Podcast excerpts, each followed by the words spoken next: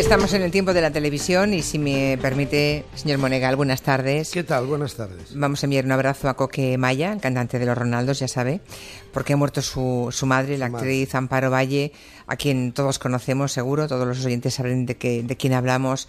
Ha, ha estado en tantas series en la tele, en Canguros, en Farmacia de Guardia, en Siete Vidas, en Hospital Central en física y, eh, o química, en sin identidad, en fin, que Amparo Valle ha muerto y desde aquí enviamos ese abrazo a toda su familia y en particular a, a Coque Maya. Naturalmente. Maya. Em, la pesadilla en la, en la cocina de, de Chicote Ah, se fue a Holanda, ¿verdad? Fue muy divertido. Se Ah. fue a Utrecht. Y bien, y allí conoció el restaurante de Fermín, que es un hombre más interesado en la guitarra que en la comida, ¿no? Ah, sí, es un personaje absurdo. No, es, ¿Y qué hizo Chicote ante un, eso? Es un gran triunfo de la, de la selección, el casting, llámele como quiera, porque mm, la criatura tenía un, tiene un restaurante en Utrecht, en una zona muy buena de Utrecht, al lado de un canal, eh, y se llama L.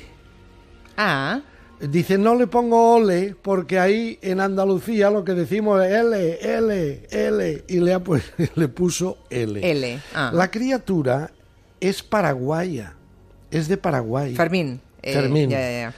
pero pasa, se hace pasar por gitano andaluz de Cantejondo, Porque le va mejor así, tiene más gancho. y él lo que quiere es ser artista. Ya, ya. entonces él va con la guitarra por dentro del, del restaurante y allí no come nadie. Allí vas a comer, pero no comes.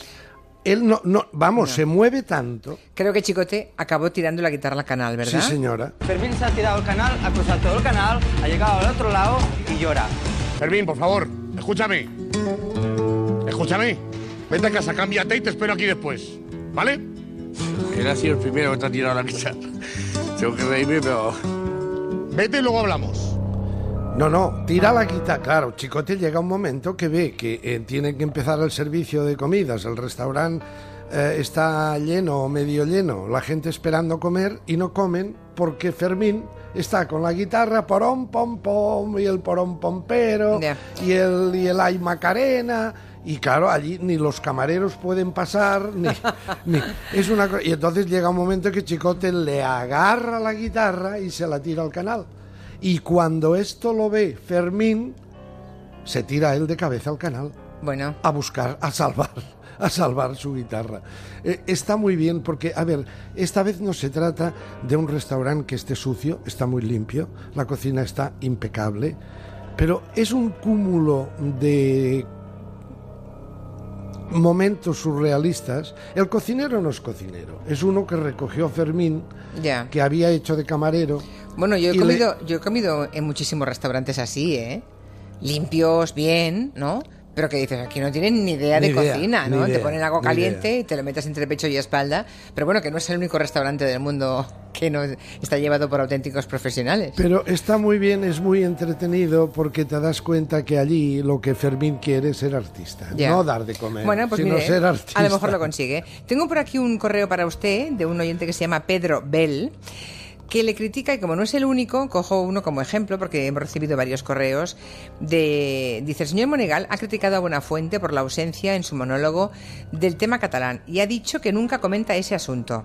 Eh, y dice, una humilde colleja, dos humildes collejas para el señor Monegal, porque una de dos no ve el programa, eso parece, porque Buenafuente en muchas ocasiones ha aludido al asunto, incluso se ha puesto una peluca imitando a Puigdemont. Dice, hoy precisamente ha comentado el asunto. Ah, sí, Que se lo sepa, puso ¿eh? el día que tomó Pedro de posesión, Pamplona se llama. designado por Artur Mas, y que dijo, este muchacho que es alcalde en Gerona, que venga y le pongo de presidente.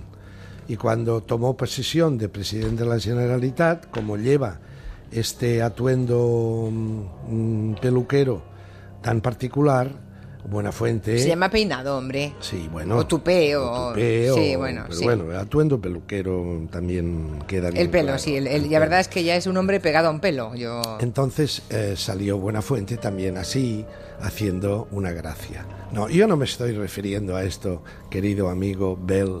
Me estoy refiriendo a que analices cómo hinca el cuchillo y el tenedor con criaturas, cuidado, que son todas muy hincables, como Rita Barberá, como Rajoy, como el lío en el Partido Socialista, en cambio, con qué suavidad y a veces con qué autismo trata el tema catalán. Esto ya lo hacía aquí Buenafuente, no es nada nuevo.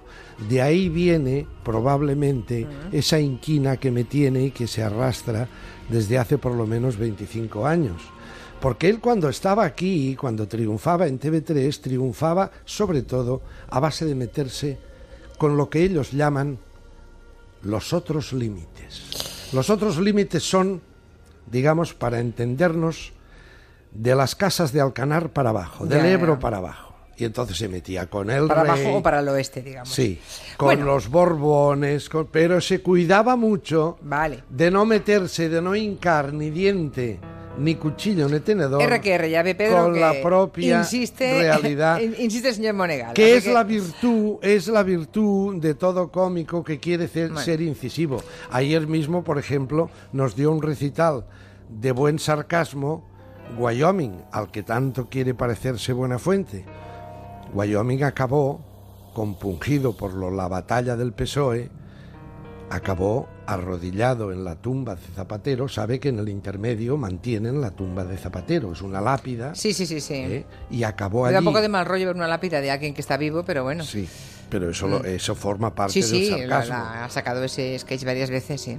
Y ayer se arrodillaba a la, tumba de Zapatero llevando un buqué, un ramito de rosas rojas y allí se consolaba hablando con el supuesto cadáver que había en aquella tumba, ¿no?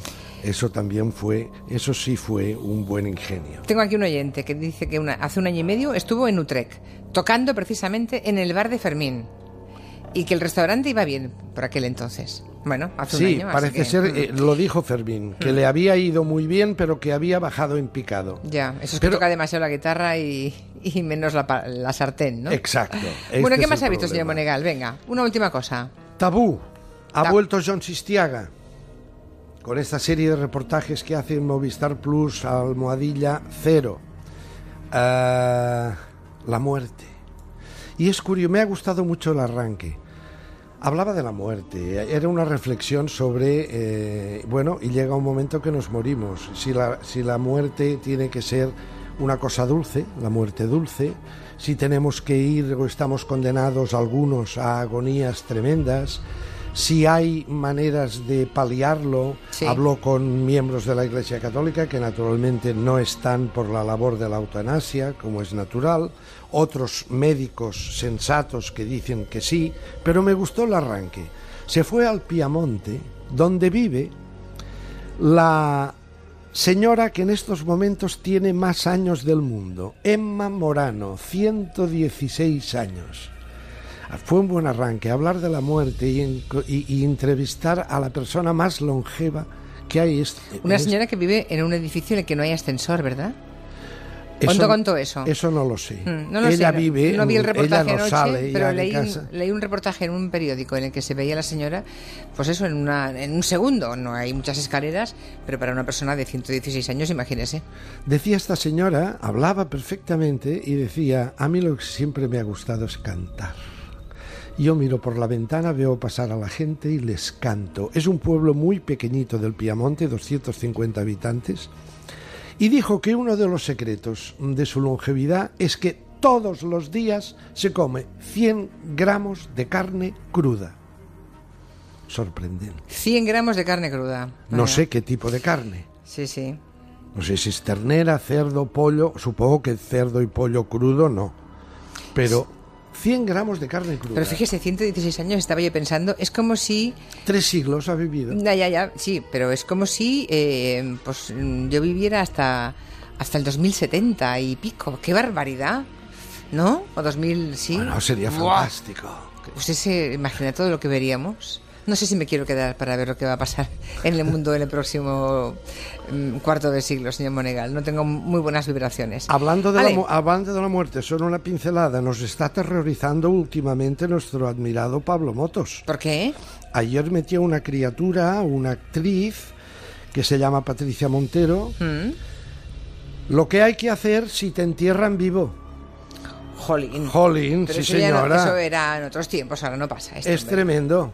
Eso no pasa ahora. Bueno, le tenían preparado un ataúd, meten a, a la, a la- a la abnegada Patricia Montero dentro de- del ataúd, Dios. la cierran y ya tenían una fosa preparada, la meten en la fosa y le echan tierra encima. La ventaja es que tenía una cámara dentro del ataúd y un micrófono Ya. en el que iba hablando. Hombre, la solución que nos da eh, Patricia Montero es ingenua, porque dice, no, lo que hay que hacer es, con tu jersey, quitártelo, imagínense lo difícil que es quitarse Sí. dentro de un ataúd un jersey, ponértelo a modo de pasamontañas o capucha y entonces empujar la tapa de la caja y cuando salta la tapa de la caja, que no te caiga toda la tierra encima. Ay, por favor, qué, mal, qué mal rollo. ¿Usted sabe Bueno, lo que es empujar un ataúd cerrado? Bueno, no, hay quien lo no, abra. Yo no lo sé. No hay quien lo abra. Yo no lo pero en sé, fin, Pero confiemos en que nos entierren muertos, ¿verdad? quede, quede O que nos quemen. ate- ate- nos está Pero- aterrorizando. Mire, en la codorniz. Es muy tarde, señor Monegal. Adiós. En la codorniz había una sección que se llamaba ah, Tiemble después de haber reído. En aquella revista de humor de Álvaro de la Iglesia. Esto lo podríamos llamar Ría después de haber temblado. Adiós. De 4